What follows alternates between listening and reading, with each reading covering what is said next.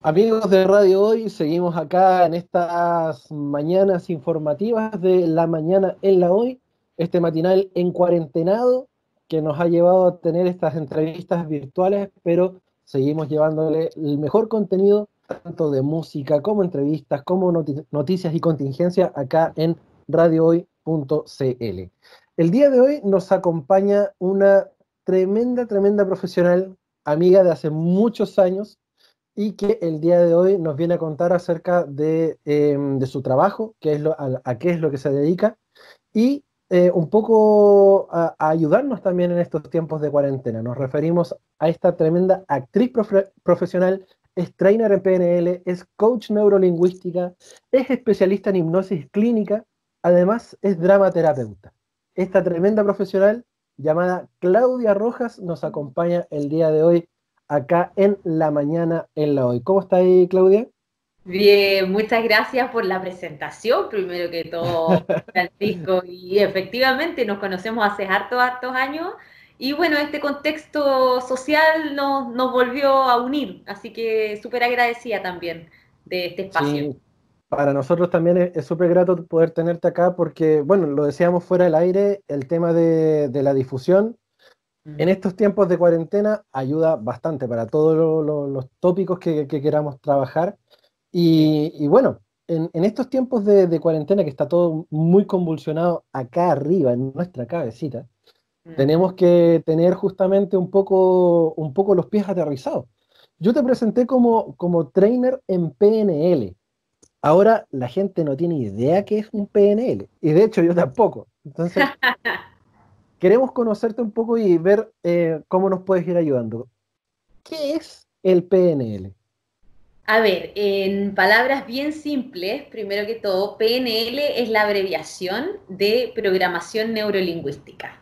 ¿Sí? Eso es la PNL. Yo soy trainer en programación neurolingüística, eso quiere decir que he estudiado tres años este modelo, porque es un modelo y que en palabras muy simples lo que nos ayuda es de alguna manera a identificar cómo nosotros las personas captamos el mundo externo, o sea, todo lo que vivimos, y le damos un significado internamente a través de nuestros pensamientos, nuestro lenguaje y de cómo eso impacta o nos genera una emoción y finalmente eh, llevamos a cabo un comportamiento.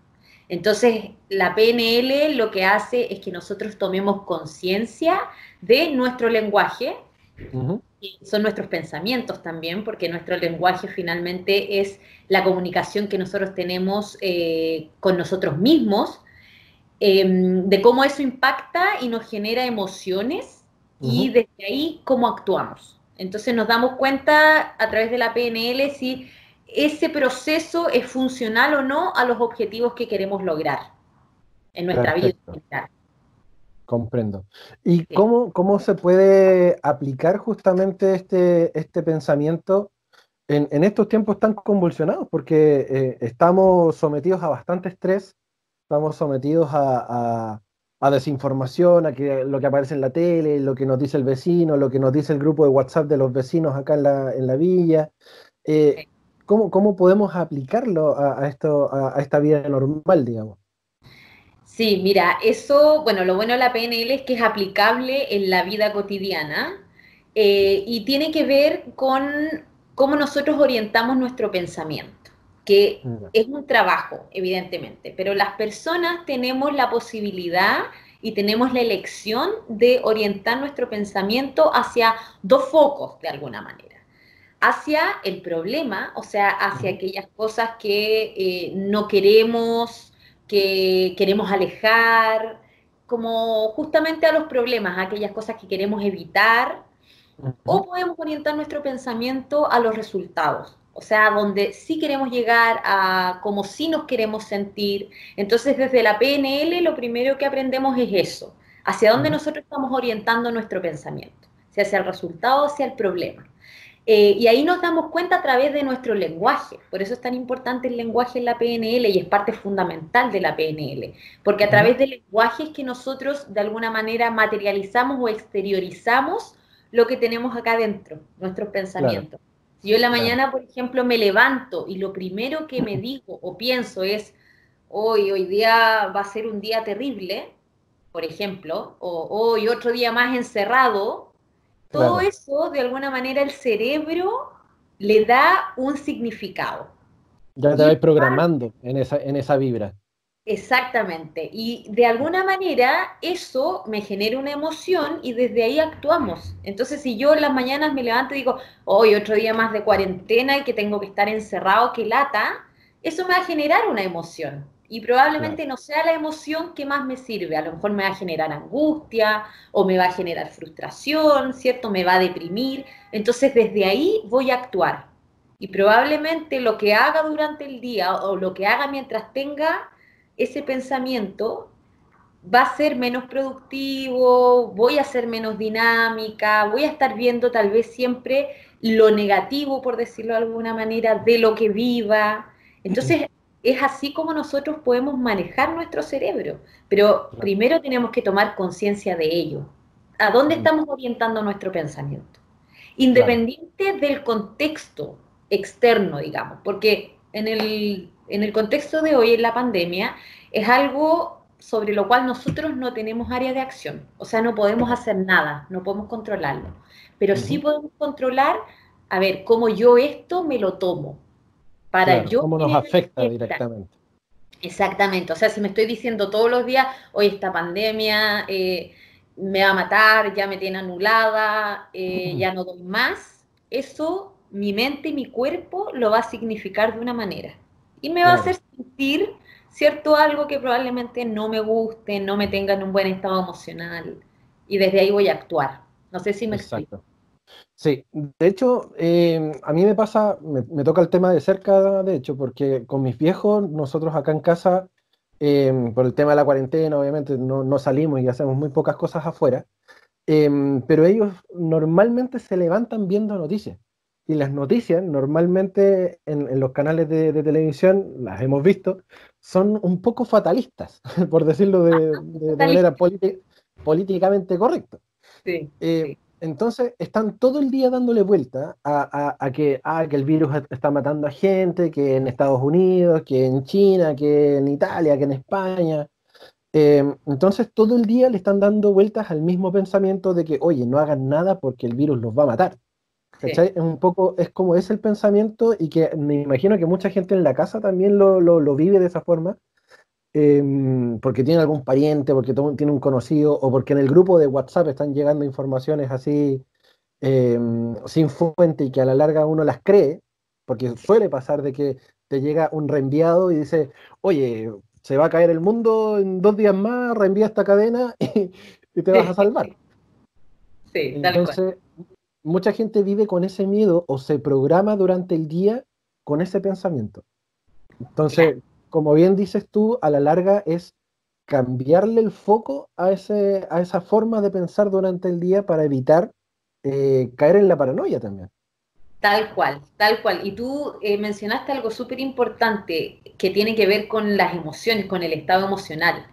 Mm. Eh, porque, bueno, y desde la PNL hablando, hay una de las presuposiciones, las presuposiciones son estos supuestos que eh, de alguna manera los tomamos como ciertos porque sirven y los aplicamos y, la PNL tiene muchas presuposiciones. Y una de ellas es que mente y cuerpo son un mismo sistema. O sea, que la mente y el cuerpo actúan en sincronía, actúan de manera sincrónica, es decir, yo hago un cambio acá en mi mente, en mis pensamientos, y afecta eso también a mis emociones y a mi cuerpo. Y viceversa, si yo cambio incluso una postura corporal, eso va a ser inmediatamente, eh, le va a dar una señal a mi mente también para cambiar su pensamiento. Entonces dijiste algo súper importante que tiene que ver como estar en un estado de angustia todo el día.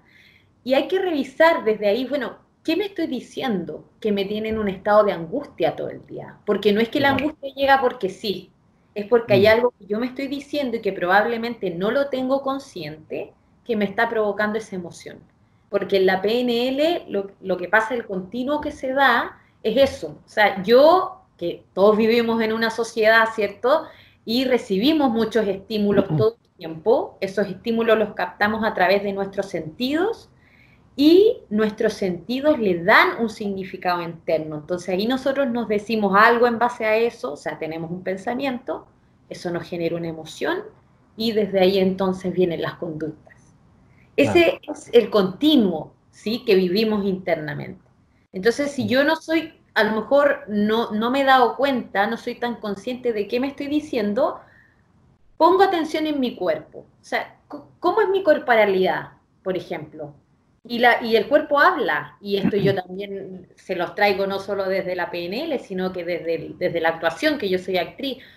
El cuerpo habla. Entonces, cuando, no sé, nosotros estamos felices, nuestro cuerpo tiene una postura. Estamos más erguidos, con el pecho más abierto, sonrientes, ¿verdad? Incluso eh, enfatizamos más en nuestros movimientos, etc. Versus cuando estamos deprimidos, que nuestro cuerpo está más cerrado, ¿verdad? E incluso Como que más, andamos más curcuncho. Eh, claro, estamos más rígidos. Entonces, si no soy tan consciente en qué me estoy diciendo, cuáles son mis pensamientos, pongamos foco en el cuerpo. ¿Cómo está mi cuerpo? Y desde ahí también puedo identificar, ah, ¿qué me estoy diciendo que mi cuerpo está así? Claro, a, mucha gente le pasa, incluso a mí, cuando de repente voy caminando en la calle y me noto muy encorvado, es mm. como, oye, como si anduviera con, la cruz así en la espalda, así brígido. Y uno, y uno dice, oye, pero no, me siento mal como para poder andar tan, tan, tan curcuncho, como te decía, tan, tan jorobado. Entonces, ¿qué hago? Pum, me estiro y de verdad como que hay, es como, es como cuando uno bosteza y se estira, ¿cachai? Y, retoma así como que le llega al aire, el oxígeno al, cerebro y dice, pa, y empezáis a caminar de vuelta así como, incluso con más, más rapidez, más ánimo. solamente un, snap que tú decís, oye, estoy, estoy raro. Pum, te, te paráis derecho, como que te pegáis una sacudida y seguís avanzando. Así es. Así es, y es por, lo mismo, porque el cuerpo y la mente están conectados. O sea, cuando nosotros decimos, por ejemplo, las personas que trabajan eh, mucho tiempo sentadas o todo el día sentados, y llega un minuto en que dicen, no, ya no puedo más, que no se me ocurre nada, ya... O sea, es súper importante que ahí haga un alto. ¿Por qué? Porque su cuerpo de alguna manera y su mente le están pidiendo, oye, cambia, haz una modificación. Aire, aire, aire, por favor. ¿Sí? Entonces hay que cambiar la postura corporal y eso de alguna manera también va a activar el cerebro. Porque voy a empezar a decir otras cosas. Claro, y también aprovechando que mucha gente está haciendo home office, eh, el hecho de cambiar el espacio físico de donde se está trabajando también te ayuda a cambiar y, renovar un poco también la energía. Porque ah, yo acá estoy, estoy encerrado en mi, en mi cuchitril, en, en mi habitación, ¿cachai? Y de repente digo, tengo un feroz patio para atrás que perfectamente lo puedo armarme una, una, mesita y ponerme a trabajar con, con, un poquito de sol. Y es otra la vibra. Es otra la vibra. Te enchufáis igual, estáis trabajando, eh, escuchando tu música, pero es otro aire el que se respira. Sí, eso, eso, esos son, por ejemplo, estímulos externos que nos pueden ayudar a cambiar eh, este pensamiento. O sea, tú mm. tienes la suerte de que tienes un patio enorme en tu casa y puedes hacerlo. Yo vivo en un departamento chiquitito y estoy en cuarentena, pero busco las opciones. O sea, si yo me quedara, por ejemplo, en el, no, estoy encerrada en un departamento súper chico, estoy en cuarentena hace, no sé, ya perdí la cuenta, y estoy ya aburrida de estar encerrada y me quedara y todas las mañanas me sentara en el mismo lugar a trabajar, sería mi pensamiento recurrente porque además que se vuelve un círculo vicioso. Claro. Sería recurrente y me tendría en el mismo estado que finalmente cae en un estado emocional. O sea, cuando ya tenemos una emoción pegada durante el tiempo. Entonces, ¿qué hago? Lo mismo que tú, pero en este espacio que es más reducido. Me voy al balcón o tengo un colchón inflable y lo inflé y lo pongo en, en la alfombra y me siento ahí o de repente en la cama, o de repente en el sillón. O sea, busco alternativas para darle señales a mi cerebro también de, oye, hoy día es otro día, es diferente, pasan otras cosas, independiente del contexto mundial que estamos viviendo. Exacto. Oye, y el, el tema de la actividad física me imagino que también es un aporte a lo que es la PNL, porque también ayuda, como veníamos diciendo, a oxigenar un poco también nuestros músculos, la forma de, cómo, cómo nos movemos. El hecho de trabajar, no sé, en la casa claro, es mucho más cómodo, pero estáis rígido igual, o sea, mm. estáis al frente del computador, estáis enfocado en eso, y si no estiráis las, piernas un rato, también terminas cansado. ¿La actividad física también ayuda al, desarrollo de la PNL? Bueno, nosotros eh, cuando hablamos de PNL, como te comentaba, y desde esta presuposición mente y cuerpo están conectados, o sea, tienen el mismo nivel de importancia, digamos, tanto la mente como el cuerpo. Si yo me olvido del cuerpo, eh, no va a haber esta sincronía y viceversa. Si yo solo me mm. enfoco en el cuerpo y no me conecto con mi mente, con mis pensamientos tampoco. Entonces, desde ahí es súper importante el, poder buscar opciones, porque eso es lo que hace la PNL, que nosotros podamos buscar opciones o alternativas de cómo llegar a nuestro estado deseado. O sea, estamos en un estado actual y queremos llegar a un estado deseado, que es diferente a como estamos ahora. Para eso nos conectamos con nuestros recursos personales, o sea, nuestras habilidades, nuestras capacidades, incluso recursos lo que tenemos como a la mano externo para llegar a ese estado, digamos, deseado. Entonces, efectivamente, no sé, yo soy una persona, por ejemplo, que hace bastante deporte, Em, y, voy al, y voy al gimnasio, voy a clases de danza y todo, que hoy no puedo hacer, sin embargo, busco las opciones para poder hacerlo acá, como para poder seguir en, de alguna manera en, bienestar, porque a mí eso me provoca bienestar, me hace estar bien, no solo físicamente, sino que acá también. Entonces, la PNL lo que nos hace justamente es eso, es poder buscar alternativas, es salir de ese pensamiento del que tal vez estamos acostumbrados o seteados, porque si nosotros además miramos la sociedad, y estoy generalizando, pero somos una sociedad que estamos más acostumbrados a tener una orientación de pensamiento hacia el problema, o sea, hacia las cosas que no funcionan, que no resultan, que queremos evitar, que hacia, lo, que hacia las soluciones o resultados. Claro. Como por un hábito inconsciente. Entonces la PNL lo que nos dice es, no, o sea, tú ahora tienes la posibilidad de cambiar tu pensamiento y, van a aparecer más opciones. O sea, si yo me quedo en que chutas que está cerrado el gimnasio y no puedo ir a hacer gimnasia, voy a quedarme en el mismo estado emocional. Sin embargo, digo, ok, no puedo ir al gimnasio, pero ¿qué puedo hacer dentro de mi casa? Eh, ¿Puedo hacer yoga? ¿O puedo hacer lo que haga cada uno y, de alguna manera lo, lo, acomoda a su espacio, a sus tiempos, etcétera? pero van saliendo más alternativas. Eso es lo que hace. claro, y aparte que eh, en esta era tecnológica tenemos todo el acceso a través del computador, a través del celular. Si, uno busca rutinas de ejercicio en casa en YouTube, van a aparecer mil cosas para poder hacer. Mil, o sea, y ahora hay un montón, o sea, en todas las redes sociales, sí. Sí, y, y, mira, me gustaría compartirte algo con eso y que es una experiencia súper personal. Eh, de esta cuarentena y que yo agradezco en este caso a la PNL, porque yo hace, no sé, cuatro años atrás, cuando no, sabía nada de PNL, o cinco años atrás, me hubiese quedado en el yo uso lente para mirar de lejos. Entonces ahora con todo esto de la cuarentena yo hago ejercicio y miro, depende de donde las clases, si es por Instagram o por un video en YouTube, pero yo lo veo en el computador porque no tengo televisión por decisión personal. Entonces es bastante pequeña la pantalla, y más en el celular. Entonces muchas veces tengo que hacer con lente, porque no veo bien. Entonces tengo que hacer ejercicio con lente. Yo la otra vez me puse a pensar y dije, yo hace cinco años atrás, si no hubiese estudiado PNL y no me hubiese metido en este, en este mundo, habría dicho, no, no puedo hacer ejercicio, porque no veo. Y me incomoda hacer con lente. Y, me habría quedado ahí en esa excusa, no puedo. Sin embargo, hoy busco alternativas. Por, ok, no veo bien eso, no lo puedo cambiar acá, o sea, y en este momento no lo puedo cambiar. Bueno, hago con los lentes. O busco alguna rutina que yo más o menos me sepa, entonces así no tengo que ir siguiendo a nadie. O sea, busco alternativas. Y esa, como esa toma de conciencia, tiene que ver con este proceso de la PNL en mí, por ejemplo.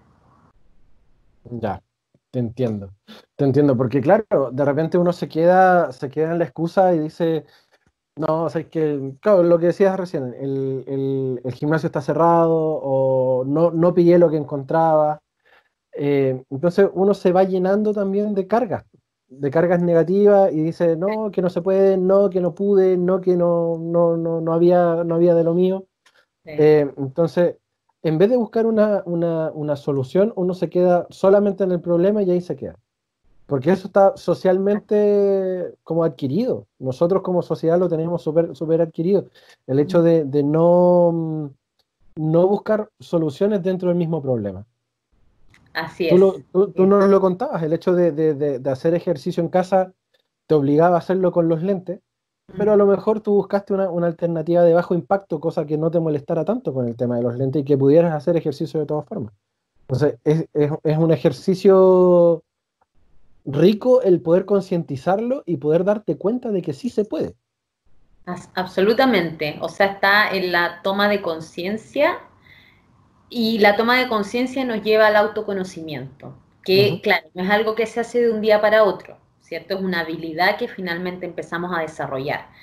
Sin embargo, eh, al desarrollar esta habilidad nos damos cuenta de que de una manera inconsciente empezamos a hacer las cosas diferentes. Y eso nos lleva a resultados diferentes, que finalmente es lo que, lo que andamos buscando. Entonces, algo como que yo recomendaría eh, y que es un ejercicio súper fácil y que cualquier persona lo puede hacer y es para justamente empezar a tomar conciencia y que viene desde la PNL, es entender este proceso que vivimos internamente, que es desde los estímulos externos, nosotros los captamos y lo primero que hacemos es pensar algo en base a eso, o sea, nos decimos algo. Eso nos va a provocar una emoción y desde esa emoción nosotros actuamos. Y eso tiene un resultado. Entonces, empecemos a hacernos conscientes. Por ejemplo, este, este mismo contexto. Cuando veo las noticias, ¿qué me digo? ¿Cuáles son mis pensamientos? Entonces, desde ahí inmediatamente voy a entender, ah, por eso siento, no sé, angustia, estoy inventando. O por eso siento rabia, o siento incertidumbre, que, hoy en día eh, eh, es súper común. Y eso me hace actuar de chuta, ¿no? ¿Para qué voy a seguir trabajando si no sé qué va a pasar? Mejor me voy a acostar. Claro. ¿Para, qué voy a hacer ejercicio si voy a estar eh, encerrado, no sé, seis meses más? Entonces, yo los invito a que hagan ese ejercicio, porque de verdad empezamos a tomar conciencia, cada uno empieza a tomar conciencia de sí mismo y a cambiar el pensamiento. Exacto. Oye, Claudia, ¿y cómo tú, cómo te has adaptado tú con respecto a, lo que es la pandemia también para poder dar estas instrucciones? Porque me imagino que estás utilizando mucho tus redes sociales.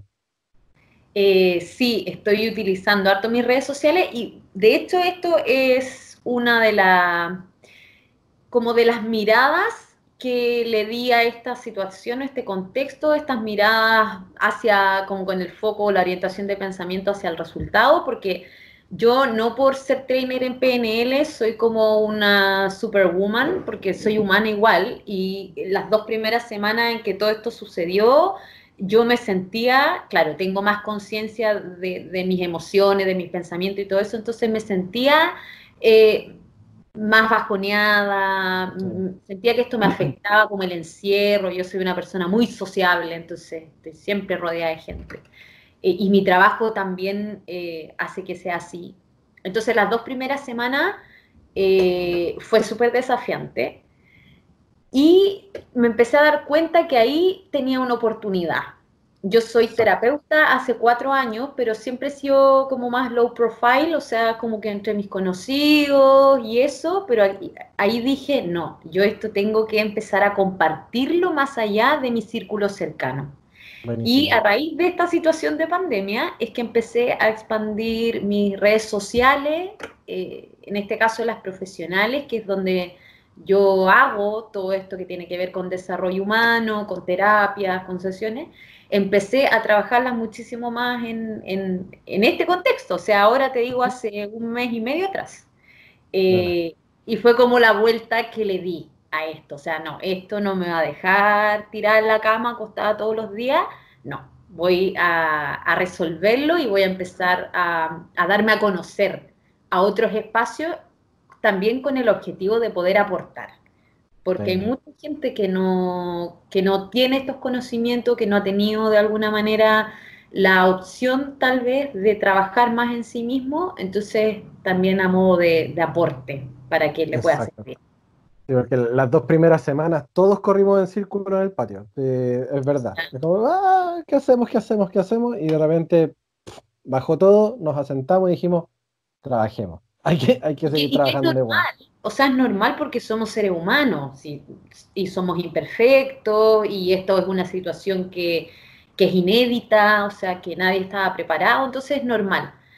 Sin embargo, hay que eh, después tomar conciencia de, bueno, cómo yo quiero vivir esto, más que dejarme arrastrar por la marea, como yo quiero vivir esto y quiero abordar esto. Entonces yo me aboqué 100% en, en empezar a expandir todo lo que sé eh, y en lo que soy experta a través de mis redes sociales, particularmente del Instagram y, del WhatsApp también, que es una súper herramienta para llegar de manera mucho más directa. Perfecto. ¿Y cómo te podemos encontrar en redes sociales, Claudia? En redes sociales, mi Instagram es arroba clau.rojascabrera. Eh, y ahí me encuentran y encuentran harto contenido también de, de, estos temas y bueno, y de los otros temas que soy experta, que es el coaching y es la hipnosis que por cierto son complementarios todas estas disciplinas. Em, y bueno, a través de mi mail, que también es mi nombre completo, claudiarojascabrera.gmail.com. Entonces, a través de esas dos, digamos, vías me pueden ubicar, me pueden mandar mensajes, me, agregan ahí a Instagram y yo les puedo contestar todas las preguntas que, quieran, feliz de, de, poder estar un poco al servicio también de la gente.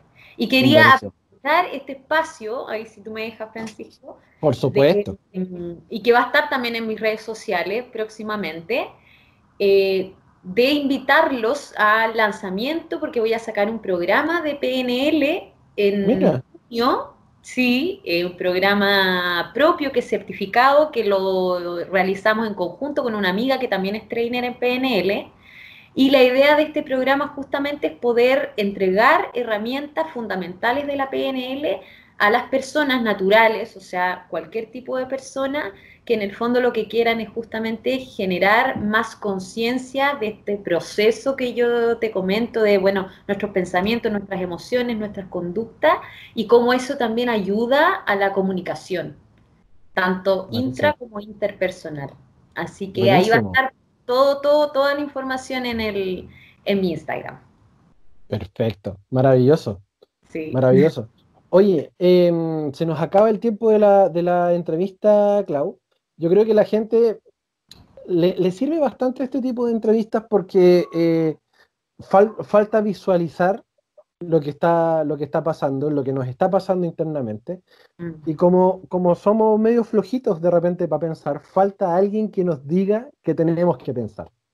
Entonces, em, estos espacios son súper necesarios para que la gente se dé cuenta que el mundo no está ardiendo tanto como, como ellos pueden llegar a pensar y que em, hay que hacerse cargo y hay que hacerse cargo de uno, de uno de lo que está pensando y cómo lo va planteando durante el día para poder llevarse una mejor experiencia de vida para el día de mañana también. Así que te queremos agradecer mucho, mucho, mucho el tiempo de, que, te pudiste dar con nosotros, Claudia.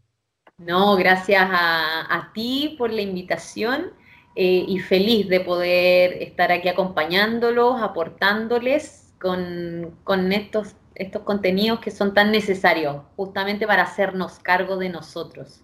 Así que feliz, muchas gracias. Muchas gracias a ti, Claudia. Y a la gente que se mantiene acá en radiohoy.cl, vamos a una pequeña pausa. No se muevan de la sintonía de la mañana en la hoy, porque seguimos con muchas más sorpresas acá en la radio oficial de la Fanaticada Mundial. Estamos ya en esta mañana de entrevistas, llevándoles el mejor contenido musical a través de www.radiohoy.cl en este proceso de cuarentena de la mañana en la hoy, pero seguimos eh, acá trabajando para ustedes, para todos los, porque somos la radio oficial de la Fanaticada Mundial. Y el día de hoy tenemos una tremenda entrevista con un cantautor chileno que eh, inició su carrera hace muy poquito, más o menos un año, está trabajando en la música nuestro querido amigo Fernando Monk, que el día de hoy nos eh, recibe virtualmente en su casa para esta pequeña entrevista. ¿Cómo estás, Fernando? Hola, ¿qué tal, Francisco? Muy bien, gracias acá, pasando la, cuarentena en la casa. Yo vivo en Santiago, Comuna Santiago, así que estoy en cuarentena obligatoria. Encerradísimo a más no poder. Así es. Oye, ya no, eh, sé dónde, por dónde pasearme. Me imagino, ya te conoces todos los rincones de la casa. Todo, encontraba arañas, todo, sí. Oye, Fernando, con respecto a eso, justamente, ¿cómo te ha tocado vivir el tema de esta cuarentena y cómo te ha afectado directamente a ti como artista? Mira, la verdad es que yo hace tiempo que trabajo, tengo mi oficina aquí, tengo mis implementos eh, musicales, qué sé yo también. Así que desde ese punto de vista no es tanto el cambio. Sigo estando en mi casa y haciendo cosas desde mi casa, pero también soy muy bueno para salir me gusta la actividad social, me gusta compartir con mis amigos, me gusta ir a, qué sé yo, eh, y también hay no solamente actividad social, de repente me toca ir al estudio a grabar, a reunirme con otras personas que estamos trabajando en conjunto, y al final todo eso se cortó. Claro. Y, y no es fácil, porque en el fondo te restringe, pero yo soy de los que cumple con lo que se me dice, ¿me entiendes? Si me dicen quédate en la casa, me quedo en la casa porque entiendo la gravedad del asunto. Entonces, desde, ese, desde esa perspectiva, trato de, entender que mientras más acatemos ahora las reglas para que esto se pase, más rápido vamos a salir de eso. Entonces, eh, eso me, me consuela, digamos, ¿cachai? Claro. En eso estoy, en ese proceso. Hablando de procesos, em, estamos obviamente acá en, la mañana en la hoy haciendo esta promoción del, último single que sacaste hace muy poquito, em, que es justamente Si se nota que. Exactamente, si se nota que. cuéntanos un poquito. El nombre lo dice un poco. Eh, bueno, la verdad es que esta canción era una idea que yo tenía hace tiempo eh, quería, busqué la forma de hacerlo en una canción. es una canción de protesta. ¿Ya? Pero traté de hacerla de una manera muy sutil. Ya. Yo soy de. Yo tengo otra forma de protestar. Yo soy de una, protesta más eh, intelectual. no, quiero sonar como que yo me crea intelectual, no, pero hay muchas veces que tú cuando las cosas las dices de una buena manera, la gente, la gente se preocupa del fondo del asunto. Claro. cuando lo dices, cuando la forma en que la dices es muy agresiva o muy violenta o muy grosera, el fondo pierde sentido, pierde interés. La gente no se preocupa del fondo, entonces se quedan en que dijo este garabato, dijo esto, rompió esto, y no se preocupan del fondo. Entonces me demoré porque quería hacer una canción que, que transmitiera lo que, lo que siente y lo que yo también he sentido una persona cuando es en buen chileno agarrada para el huevo desde pequeño, desde niño, que el bullying, eh, eh, material de acoso, de, de, molestia, que claro, a veces para el resto es divertido. Lo bueno es que esto ya ha cambiado mucho, pero para el resto todavía sigue siendo a veces divertido molestar a un niño, molestar a un adolescente, ay, que, que, es así, no solamente un hombre una mujer, y ahora con, que tenemos más conciencia de los géneros no binarios y, todo lo que es la sexualidad y la orientación, y, sabemos diferenciar entre la sexualidad y el género de una persona, bueno, hay una serie de personas que han sido víctimas de este tipo de, de burlas y de maltratos, qué sé yo. Entonces me demoré en hacer esta canción para un sonido alegre, un sonido bailable y fuera, un, como te dije, sutil. Porque si uno está buscando respeto, tiene que tratar de transmitir sus ideas con respeto. Esa es mi forma de hacer las cosas. Entonces, a veces cuando, claro, cuando tú estás molesto por algo o hay algo que te enoja, tienes que hacer un trabajo a veces para decantar esa idea y, no ir tan al grano. Y por eso me demoré un poco, porque claro, hay veces que te dan ganas de mandar a la cresta a, muchas personas, pero uno tiene que ser más, eh, como tratar de ser más asertivo en una forma de comunicar. Exacto, es un poquito más como a la, antigua, ¿no? Como los trovadores que, venían a, decirnos algunas cosas y que para justamente no ocupar un tanto la violencia, lo hacían a través de las palabras o en este caso tú como a través de la música. Claro, a mí me gusta harto la poesía y me gusta mucho el, la reflexión, soy bien, mira, me gusta este huevo, o soy chileno y, como buen chileno, pero también soy bien reflexivo, entonces de repente aprendí, y aprendí que tengo que pensar antes de hablar, es una cosa que todos debíamos aprender, pero pero estoy contento porque siento que la, recepción ha sido buena. Hay gente que me ha dicho bacán tu canción. Yo no sé si son los más niños los que enganchan con esto, porque como te digo, ha cambiado. Hoy día claro. colegio diferente que hace 10 años atrás. Exacto. Entonces puede ser la gente que, claro, que ya está adultos jóvenes, que muchas veces dicen, puta, yo también pasé por, por estas circunstancias y que en la medida que la persona va creciendo, la gente va respetando más eso, porque tú, hace, no sé, cinco años atrás yo iba a ir por la calle y, me gritaban, y, sin hacer nada, o sea, es una cosa porque quizás iba con, con una chaqueta llamativa, un color que no, a la gente no le parecía eh, normal para hombre, y te tiraban besos y, gritaban cosas por, por, no sé, por los autos, y yo, como que uno estaba, digamos, aceptaba, nomás, ¿me entendiera? Como, y yo después dije, bueno, ¿y por qué, bueno? Porque en el fondo uno tiene que aguantar eso, ¿cachai? Claro, es verdad. Es verdad. Yo creo que en, este, en este caso la, sociedad está tan, tan marcada todavía que, mm, para, un varón el hecho de andar con una, con una polera de, un color un poco más fuerte o que, o que salga del negro, del blanco, del azul y del rojo, eh, obviamente le va a llamar la atención y lo va, y lo va a estigmatizar. Y, y esto todavía se sigue dando.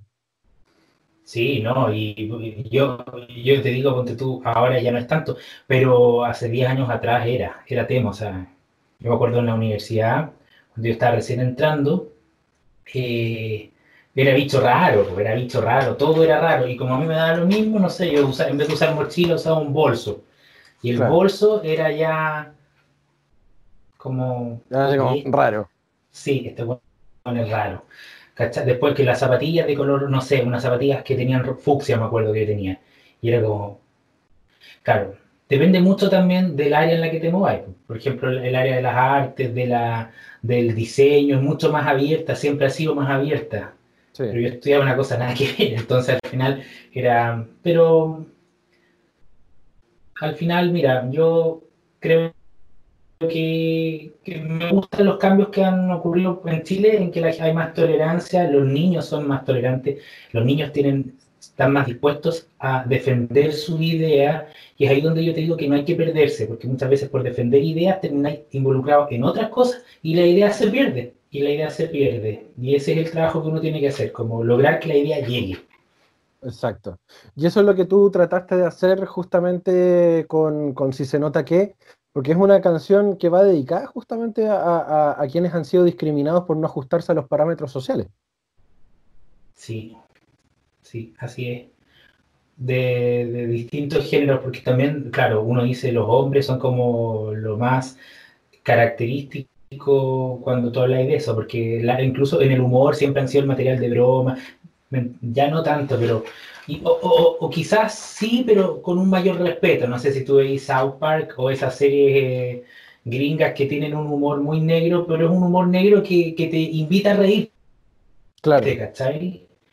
No es humor a la antigua como que todavía escuchamos en Chile, que es como el peluquero y que se burlan y hacen una caricatura muy grosera, que en el fondo tú decís cuántas personas se sienten... Eh, violentadas con eso porque es una realidad que han tenido y al final eh, eran la caricatura y habían otros que también eran parte de esa comunidad que se iban fuera de Chile porque tenían los recursos a vivir su libertad, ciudades como, no sé, eh, en Europa, España, Francia, Inglaterra, yo te lo digo porque lo, he sabido, entonces, y, finalmente, ¿a quién se estigmatizó? A la gente pobre, ¿cachai? Mm. Entonces, al final hay una serie de, de prejuicios que a mí que a mí me molestan todavía, que todavía existen, sobre todo en la gente grande, porque Chile las, generaciones viejas son súper conservadoras.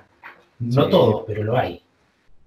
¿Sí? o sea, nosotros todavía vivimos, vivimos en, generaciones pegadas, pues no sé. Eh, a mí me tocó una, profesora en, la escuela de locución ah, que, que, ella nos decía justamente que para que haya un cambio de mentalidad tienen que pasar recién cuatro generaciones. Y vamos recién en la primera y media, dos, máximo las dos generaciones que recién han pasado. Entonces, em, cuesta, cuesta cambiar un poco los paradigmas en una sociedad tan, tan cerrada. Sí, yo te diría que la forma de hacer esos cambios eh, a veces es muy micro, me explico.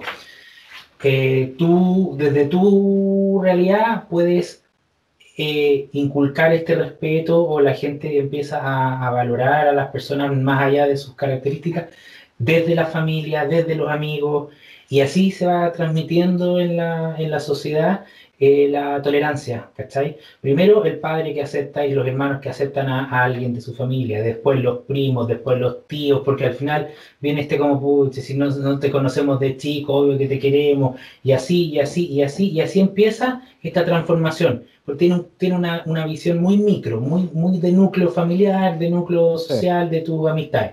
Y después como esto, porque pasa en toda la familia, sean de donde sea, al final se va sumando esta realidad y tenemos la realidad de, la sociedad en su conjunto. está ahí un trabajo bien. Yo lo he analizado bastante, no sé, pues tú dirás, claro, es que cuando uno experimenta estas cosas, las analiza, pues dice, ¿por qué pasa esto? ¿Cachai? La ignorancia muchas veces, eh, el seguir lo que te dicen los amigos, es como, a lo mejor a ti te parece normal, pero un, gallo está agarrando por el y tú también te sumas ahí. Porque es como si todos lo hacen, yo también lo hago. Y una serie de cosas que pasan. Pero bueno. Así que si se nota que es un llamado justamente a, Es más una declaración contra la homofobia y también llamar a, la tolerancia y a la aceptación dentro de, estos cánones que, están socialmente impuestos.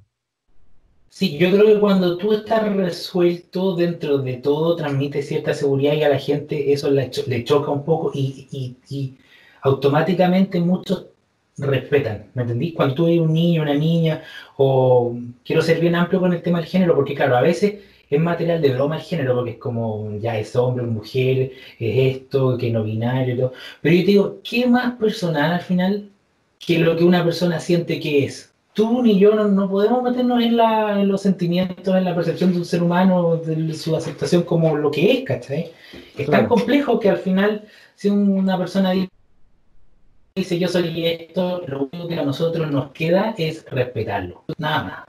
Exacto, exacto. Es un mensaje potente que ahí tú, vas plasmando en la música, Fernando. Y hablando de, lo que vas haciendo, ¿hace cuánto que ya, ya llevas eh, trabajando en la música como tal? Mira, eh, profesionalmente, por decirlo así, un año como tú bien lo dijiste, un año. Desde que lancé la primera canción que se llama Perdamos el Aliento, que también era una, una protesta, pero en ese caso era como contra el, el, el estigma, o más que el estigma es como contra lo que la, la gente quiere de ti, la familia quiere de ti. Yo vengo de un ambiente bastante conservador, entonces tú entenderás que mi experiencia ha, ha hecho que yo sea, digamos, medio reaccionario a todas estas cosas tan, tan conservadoras, ¿me entiendes? Que me molestan. Me no me molesta que tú pienses como quieras pensar, me molesta cuando tu forma de ser empieza a atacarme. Ahí me molesta. Y esa primera canción, claro, esa, las ganas de hacer la canción partieron cuando te dicen, no, es que tú eres tú eres tan inteligente, tú tienes que estudiar esto, porque esta carrera sirve, si no estudias eso no eres nada, y así. Entonces, esa primera canción era una protesta a ese estigma. Al final del día, disculpa que, me saca, salga un poco el tema, pero al final del día, ¿quiénes son los que hoy día más nos sirven a nosotros como sociedad con todo lo que estamos pasando? Bueno, el recolector de basura es básico para nosotros hoy día. El gallo que trabaja en el agua potable, en la fábrica de alimentos, entonces, todos esos trabajos que mucha gente denigró o que los miró en menos son los que hoy día están sosteniendo a los, países. Pues, entonces, al final, tú decís, ¿Por qué tanto estigma? ¿Por qué tanto mirar en menos? Si eh, todos somos necesarios. Esa canción partió así. Perdón. Va, va, un poco también en lo que hablábamos un poco eh, con, el, con, el, tema anterior, con, con, el último tema, si se nota que eh, lo que está socialmente establecido es que tú tienes que ser un, un, personaje exitoso, un personaje, un personaje con buenas lucas, porque si no, no vas a ser nadie. Eh, y, se, y se estigmatiza al que quiere seguir justamente alguna carrera, incluso una, una carrera no tradicional. Eh, como lo es la música, que para en Chile cuesta, cuesta un kilo ser músico. Em, acá, en mi caso, como locutor o como actor de doblaje, eh, cuesta un mundo tener que, em, que, que, sobresalir sobre el resto porque también las marcas también prefieren a los rostros. Entonces, un mm. panda cualquiera no va a llegar al puesto de un zabaleta de, de, la noche a la mañana. Entonces, eh, cuesta un poco romper esos, esos paradigmas, cuesta, cuesta socialmente destruir lo que está instaurado como el, como el chip en la cabeza, pero, pero aún así estamos en la lucha, aún así estamos dándole, dándole fuerte a todo lo que a lo que a nosotros nos llena como tal. Y, no, y no ser uno más del montón. Sí, es difícil, por eso, por eso te digo, si tú me preguntas qué me llevó a la música, bueno, yo siempre he cantado, siempre. Siempre desde chico estuve en festivales, clases de canto, coro, también estuve en clases de actuación. Siempre me ha gustado el tema artístico, pero claro, era súper buen alumno en el colegio, entonces yo no podía no estudiar algo que fuera, ¿me entiendes? Entonces tuve un, paréntesis, porque, pero no por mí, no es por mí. O sea, la música era algo que yo siempre quise hacer desde chico. Yo tenía cinco años, me imaginaba en los Grammy, ganando, veía los MTV, eh, Video Music Awards y siempre decía, ah, yo voy a estar ahí algún día, bueno, no sé. Pero me entendí, ahí había una motivación desde chico. Pero claro, tenía, no, pero ¿cómo, cómo, cómo, cómo? Y al final, claro, me fue bien en, la, en el colegio, en la, en la PSU, eh, entré a estudiar y seguí escribiendo canciones y todo eso, pero claro, lo dejé un poco de lado y dije, te lo juro que lo dije, cuando termine voy a volver a lo mío a lo que yo realmente quiero hacer, porque es como ya ahí está, no me, no me molesten más, ¿cachai? Ahora yo hago con mi, con mi vida lo que quiera. Buenísimo. Y, y, en eso estoy, claro, no fue fácil porque de repente tú, tú mismo lo dijiste, la música en Chile es difícil. Es difícil porque... Y ahí también yo hice una reflexión. ¿Qué pasa con la música en Chile? Quizás está muy orientada a ciertos ritmos, a ciertas formas. Yo quiero hacer algo distinto. Me gusta el pop, el electropop, la música dance, y dije, ya, voy a hacer, voy a hacer, a escribir lo que yo quiera escribir, pero voy a usar ese tipo de ritmos que son los que yo escucho, los que a mí me gustan. Lancé eh, esta propuesta de pop más dance con mensajes más, más críticos, ¿cachai? Pero también me gusta hablar de amor y, como todo, No solo eso. Oye, Fernando, em, ¿cómo, ¿cómo, te podemos encontrar en redes sociales y cómo podemos encontrar tu, tu música? Me pueden encontrar en todas las plataformas y apps musicales como Spotify, eh, Apple Music, Amazon Music, eh, pueden chasamear también y les aparece la canción. Está en YouTube, en YouTube están los audios y los videos de las canciones que tienen video, pero también todas las canciones están. A todo esto hoy día lancé una nueva versión de mi canción Lo que ayer se hundió, es una edición especial más corta y con una pequeña variación en el, en el, en el, sonido. Es un poco más, tampoco más latinizada. La pueden encontrar en Spotify y se llama Lo que ayer se hundió, edición especial. Y esa es una canción de contra las relaciones tóxicas. Es como, se acabó el amor, chao. No, no me busquen más. Y, y bueno, en, en, Spotify o en, Instagram, Monk Fernando, eh, es, mi usuario, también en, Facebook como Fernando Monk, en Twitter como Fernando Monk, y todo esto está resumido, las canciones, las redes sociales, información en mi página web, web, fernandomonk.com. Buenísimo. Perfecto. Oye, Fernando, te queremos agradecer la, disposición, el tiempo que pudiste haber tenido con nosotros para, estar en el, matinal de la hoy, em, porque eh, nosotros en, Radio Hoy nos caracterizamos mucho con, darle, ventana a los artistas emergentes. Entonces, eh, porque sabemos, como lo dijimos acá en la entrevista, cuánto cuesta hacer música en Chile. Así que em, Radio Hoy es una súper buena eh, vitrina para que eh, ustedes como artistas se vayan promocionando. Así que terminando la entrevista te voy a pedir también que, me puedas enviar algunos MP3 para nosotros ponerlos también en la rotación de, la radio, porque, porque va, de, verdad, yo me di el tiempito de escucharlos también y de verdad están tan súper potentes. Así que, em, nada, la, invitación para ti, para poder mantenerte acá en, en Radio Hoy y, nada, te ganaste un seguidor, un seguidor más. Y bienvenido para cuando pase todo este tema de la pandemia a poder tener una entrevista cara a cara ahí en, el estudio. Encantado, Francisco. Muchas gracias a ustedes por el apoyo eh, en estos momentos y bueno, agradecer a, todas las personas también que están eh, colaborando, escuchando y dando espacio a la música hecha en Chile y, a todos los que crearon todas estas plataformas que hoy día nos permiten comunicarnos. si no, estaríamos en el ostracismo, alejados de todo. Sí, terrible. Sí. Gracias, gracias. Fernando por, por, el tiempo y a los amigos de radiohoy.cl. No se muevan de la sintonía de acá de la mañana en la hoy porque se vienen mucho más sorpresas eh, en este matinal. Así que no se muevan de ahí. Queridos amigos de Radio Hoy, estamos acá en esta nueva mañana de entrevistas para, mm, para, el matinal, obviamente, acá en la mañana, en la Hoy, este mesón rojo que se ha convertido justamente en estas llamadas virtuales em, y que nos siguen trayendo artistas de todo, todo el mundo. El día de hoy tenemos la suerte de poder contar con una banda española que em, nos viene a sorprender también con, con dos singles acá que estamos promocionando. Eh, nos encontramos junto a nuestros amigos Alejandro Gesto y a Carlos Eiris de la banda Lora, acá desde España para el mundo, acá en radiohoy.cl. ¿Cómo están, chicos? Muy buenas, gente. Hola, buenas tardes. Bueno, hay mañanas, supongo. Así es. Acá todavía es tempranito, todavía estamos partiendo acá el, día en Chile. Em, pero sí, estamos listos y dispuestos para conocerlos, muchachos. ¿Cómo están? ¿Cómo, cómo va la vida allá en España? ¿De qué, ¿De qué parte de España en primer lugar son? Somos gallegos, somos de La Coruña. No sé si os suena por ahí, creo que el término gallego se maneja bastante. Pues sí, nada. Aquí estamos un poco como casi en el resto del mundo. Estamos confinados todavía hasta la semana que viene que se empieza a poder salir un poquito a pasear y demás.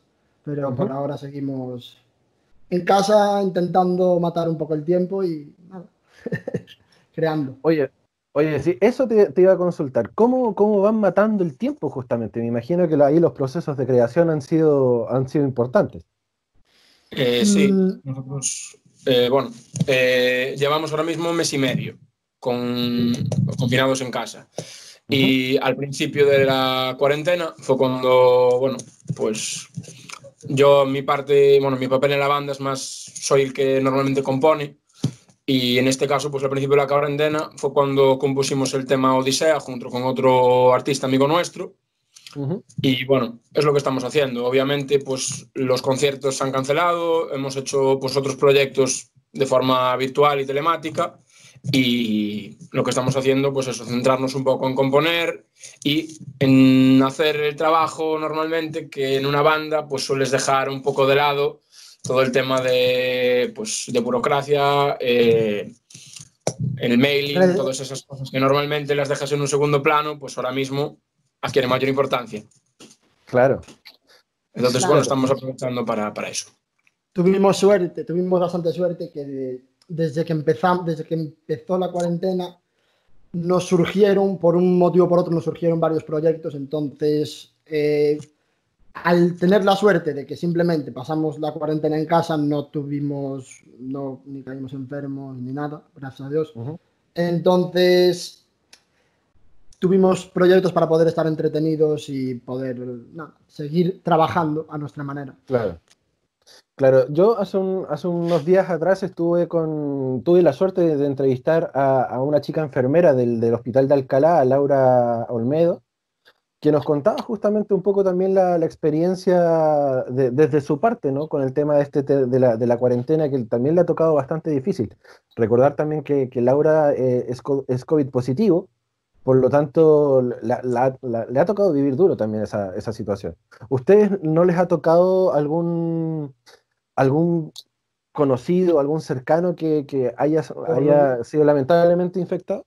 Por suerte no, porque nosotros nosotros vivimos en pueblo, no somos de ciudad a ciudad. Entonces, quieras o no, cuando hay mucha menos población, lo que también significa menos contagiados y menos riesgo de Claro. Tuvimos, tuvimos mucha suerte en ese aspecto, la verdad. Buenísimo. Vivimos la zona de España de las que menos está siendo afectada. Entonces, entre eso y que pues, los dos vivimos, vivimos en casa, no vivimos en un edificio, pues por una parte tenemos menos riesgo y por otra parte, pues tenemos el privilegio a lo mejor de poder salir a respirar. Yo particularmente trabajar en, mi huerto, Carlos lo mismo, entonces el, el, confinamiento se lleva mucho mejor que estando encerrado en, un, en 100 metros cuadrados o 80 metros cuadrados. Así es. Y, autosustentable, eso es muy bueno también. Sí. Oiga, muchachos, a lo, que, a lo que nos convoca, eh, ya lo comentaron un poquito cuando comenzó el tema de, esta, esta, cuarentena, el proceso creativo para poder crear justamente este tema llamado Odisea. ¿Cómo, cómo estuvo eso? Nosotros, la verdad es que ya de normal, incluso antes del tema de la cuarentena, solemos trabajar mucho cada uno desde, su casa y mandándonos las ideas. Incluso con este tercera, esta tercera persona que es Álvaro San Miguel, que es un cantautor también de aquí de Coruña, incluso con él tenemos muy buena relación, entonces siempre nos mandamos proyectos para ver cómo va evolucionando y darnos consejos o opiniones o lo que sea.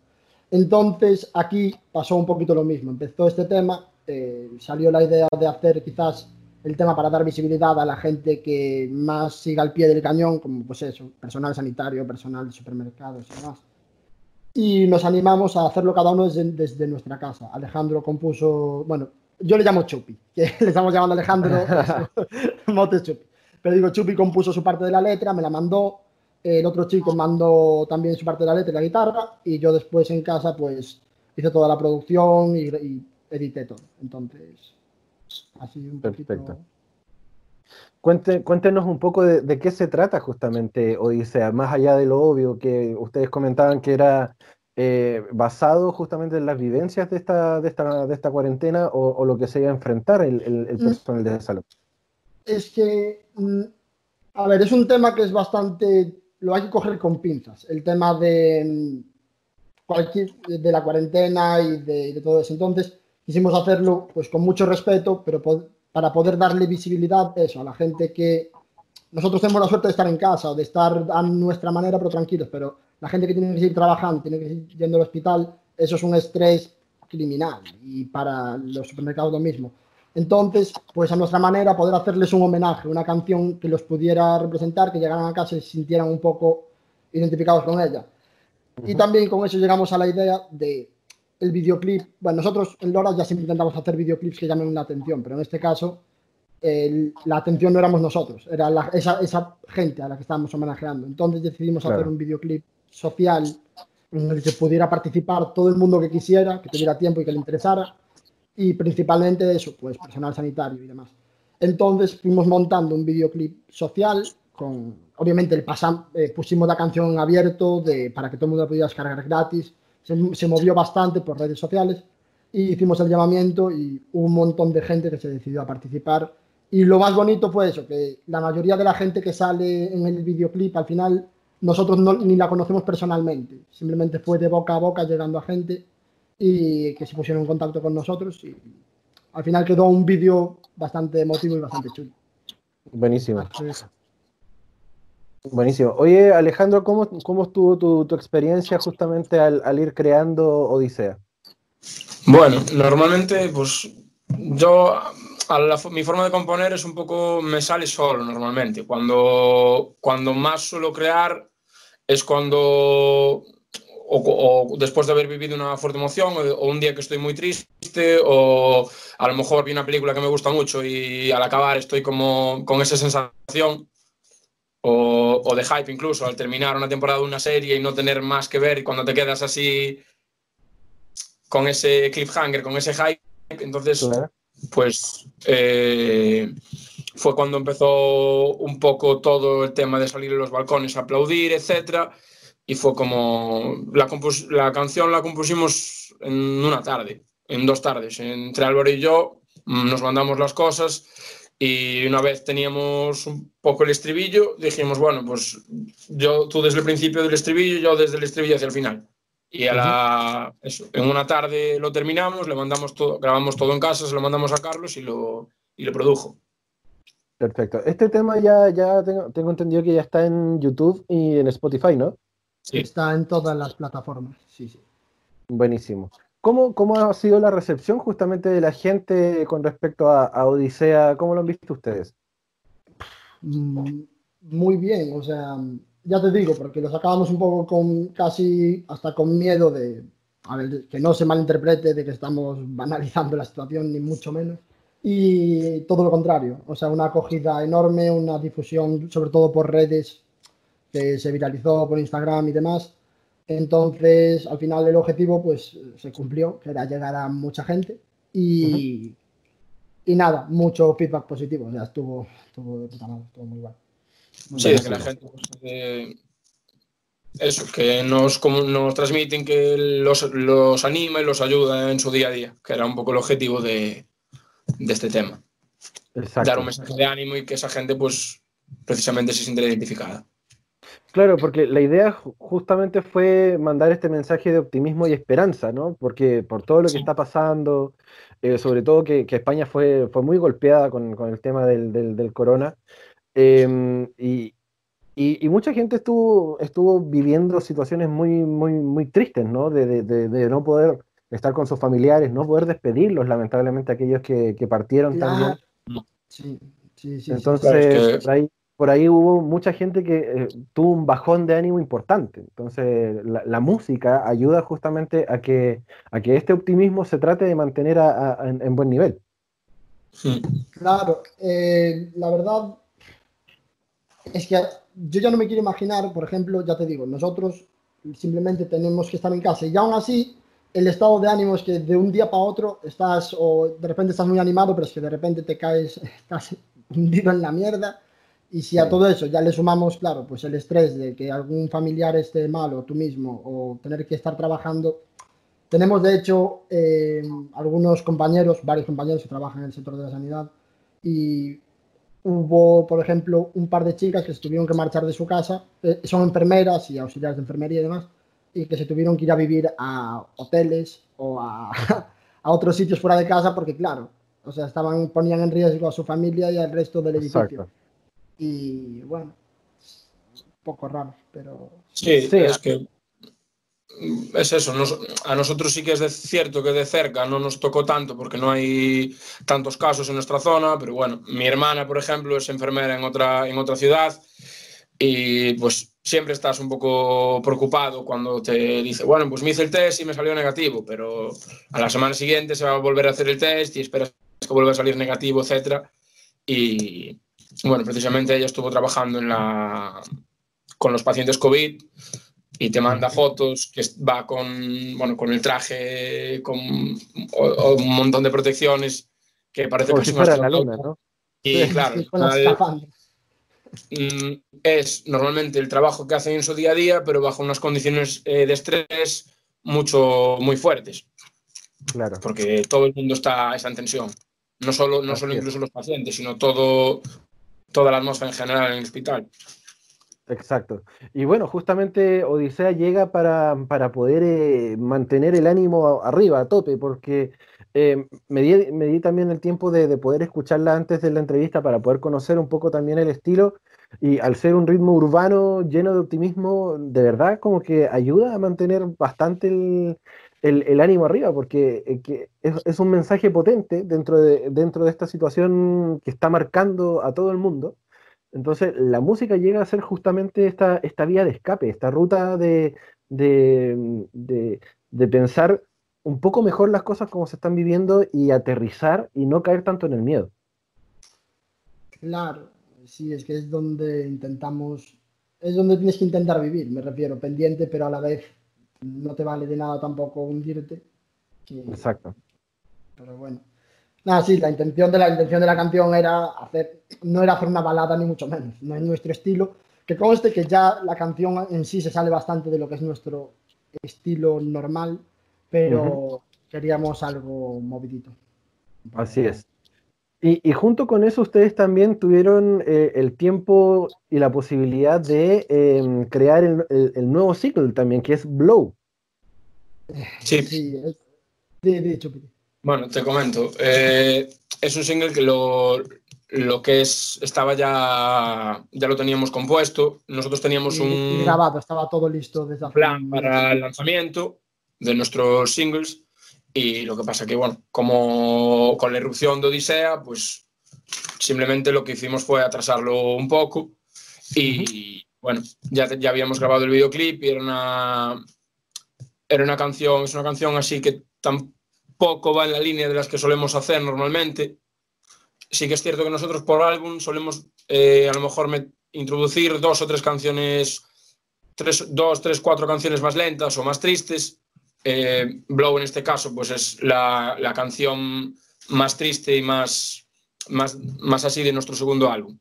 Ya. Y, bueno, la historia de la canción es un poco, el mensaje que transmite la canción es que de nada sirve el éxito si no tienes con quién compartirlo.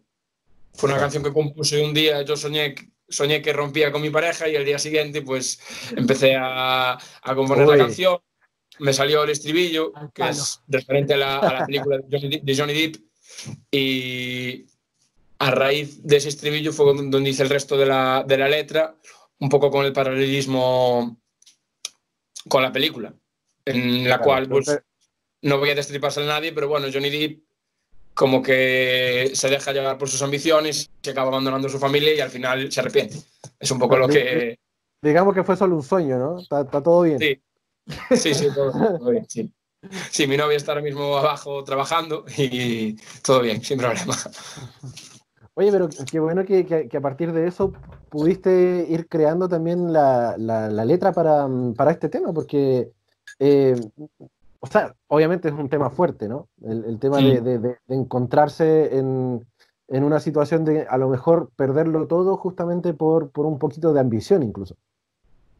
Sí, Sí, básicamente fue un poco, un poco eso. Como es, es, es un tema bastante personal, de ahí que es cierto que siendo una canción triste, pues como que transmita bastante, no es una canción vacía, es una canción que el mensaje tiene un significado. Entonces, en ese caso, eh, son, bueno, yo que normalmente pues, soy una persona que hace canciones, son las que más te llenan, porque no todas las canciones, yo todas las canciones que hago las baso en experiencias, pero no todas tienen un mensaje igual de profundo. No todas, no son 100% vacías, pero no todas son tan, tan redondas como esta. Claro, tiende, tiende a ser un poquito más desgarradora esta, este blow. Eh, a mí me hace gracia que la verdad quien nos conozca con estas dos canciones, o sea, a través de Odyssey y de Blow, va a tener una imagen muy sesgada de lo que somos nosotros. En realidad, en realidad somos dos pavos que se van a la guerra con un palo. Pero aquí, claro, estas tienen, bueno, pues por un motivo o por otro, al final las dos son bastante intensas a su manera y bastante serias, pero dista bastante del, del estilo que nosotros solemos manejar, que es como muy de fiesta y de yeah. Pero bueno, hay que manejar todos los registros. Así es, hay que, hay que mantener también los estilos también, porque obvio, no, yo, yo me di, como les decía hace un rato atrás, también me di el tiempo de escuchar eh, algunos temas, aparte de los que, de los que están promocionando, que son Odyssey Blow. Entonces, claro, son, son temas un poquito más lentos, son un poquito más, más baladísticos, por decirlo de alguna forma. Sí. Em, pero claramente el estilo que ustedes los marca es un poco, un poco más de fiesta, un poco de, más de, de salir a, a, rumbear o, derechamente llegar un poco más de, con, con, un poco más de ánimo también. Bastante más. Sí. Pero bueno, no, es eso, intentamos, eh, al fin y al cabo nosotros también, claro, nos estamos encasillando al principio, nos estamos encasillando un poco en el otro estilo, que también como que muy baladí. Y en realidad nosotros somos gente pues, que tiene sus vidas interiores, tiene sus movidas y, y que también te gusta expresarlas a la hora de hacer música. No te quieres quedar solo con la, con la fiesta. Entonces, nada, es eso. Nos gustan nuestros álbums, pues ir mezclando, ir dar una de cana y una de arena de, de todos los estilos. Pero hay momentos para. También es, es, como en los conciertos, que tienes momentos para pasártelo bien y tienes momentos como un poco más de sentirlo. Pero bueno. Claro. Llevan dos años tocando como banda, ¿no? Sí. ¿Y, y, y cómo, cómo, cómo, fueron, cómo fueron creciendo con, con, con, Lora? Porque me imagino que al principio les, les pudo haber costado un poquito, ¿no? Eh, nosotros. Sí, bueno, nosotros estábamos juntos en. Siempre estuvimos juntos en otras formaciones, hasta que, bueno, hasta que, pues en su momento, pues por, por diferencias entre miembros del grupo, pues acabamos, acabamos separándonos y tal. Y pues en ese momento, Carlos y yo empezamos a plantarnos bueno, la idea de empezar Chup, Chupi, a, diferencias amistosas, de hecho, porque el otro claro, grupo era con, era con Álvaro no, San Miguel digo que era con Álvaro San Miguel, que de hecho es con el que seguimos haciendo ahora canciones, pero como artistas diferenciados, o sea, buen rollo. Ah, perfecto. Mm. Eso, siempre fueron diferencias amistosas o, pues, o, o, por temas de trabajo de algunos miembros, etcétera, de otras formaciones que tuvimos anteriormente.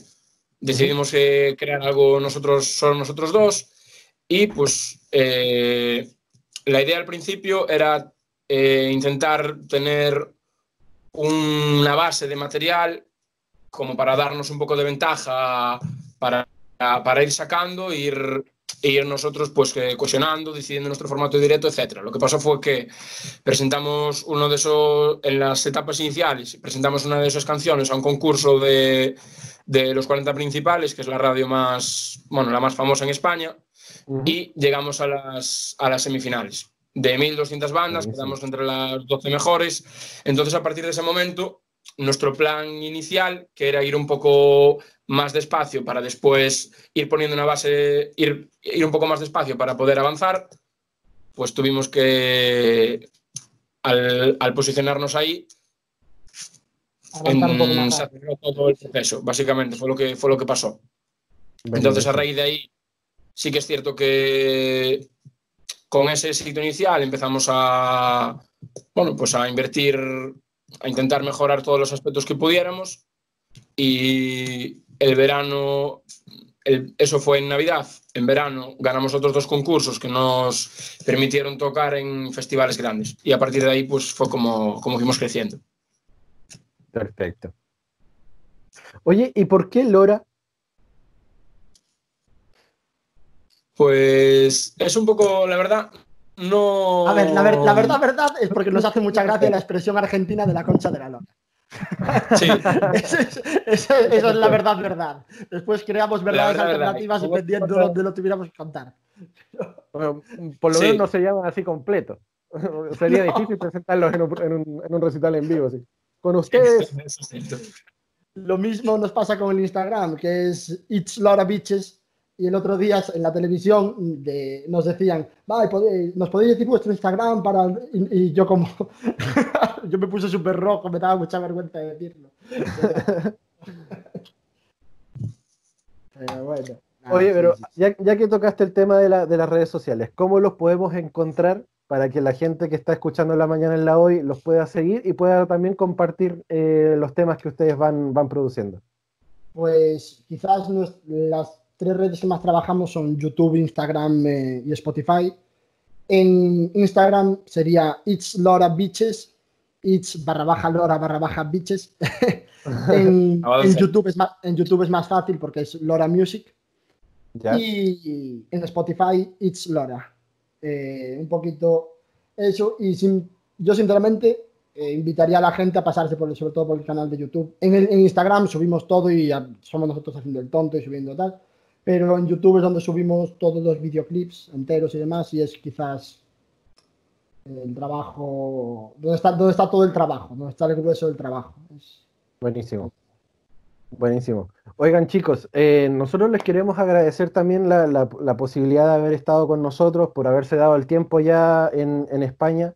Eh, me imagino que igual, a pesar de las cuarentenas, hay, hay cosas que hacer y, obviamente se dieron el tiempo de poder acompañarnos también acá en el matinal. Así que les quiero agradecer también por el tiempo y dejarles la invitación a que, a que cuando estén promocionando algún single, algún, algún nuevo tema, o derechamente poder seguir eh, dándole algún, alguna vuelta, tanto como Odisea como a Blow.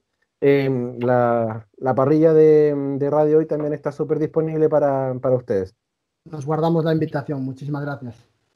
Muchísimas y obviamente cuando, cuando se den una, una vueltita por acá por Latinoamérica, avisen. Esperemos que sea prontito, de verdad. Mm. sí, esperemos que, bueno, que, que, pronto termine y podamos volver a la normalidad. Sí, bueno, muchísimas gracias por todo. Muchas gracias a ustedes por estar y obviamente a la gente que nos está siguiendo, manténganse en la sintonía de radiohoy.cl porque se vienen muchas más sorpresas y se viene música también acá en la mañana en la hoy. No se muevan de ahí.